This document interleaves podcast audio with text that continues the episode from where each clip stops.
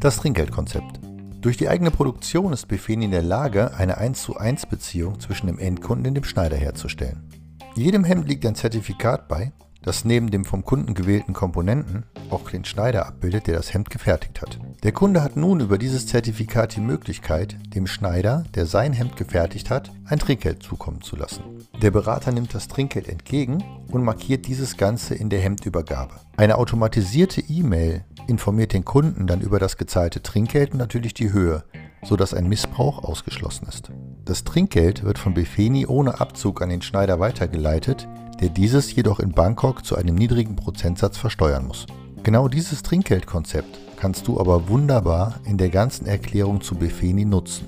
Sicherlich wirst du oft genug hören, dass dich die Kunden ansprechen bezüglich der Bedingungen und, und, und, was mit den Schneidern und dem ganzen asiatischen Raum und so weiter angeht. Meistens verwechseln sie aber Bangkok mit Bangladesch und so weiter. Egal.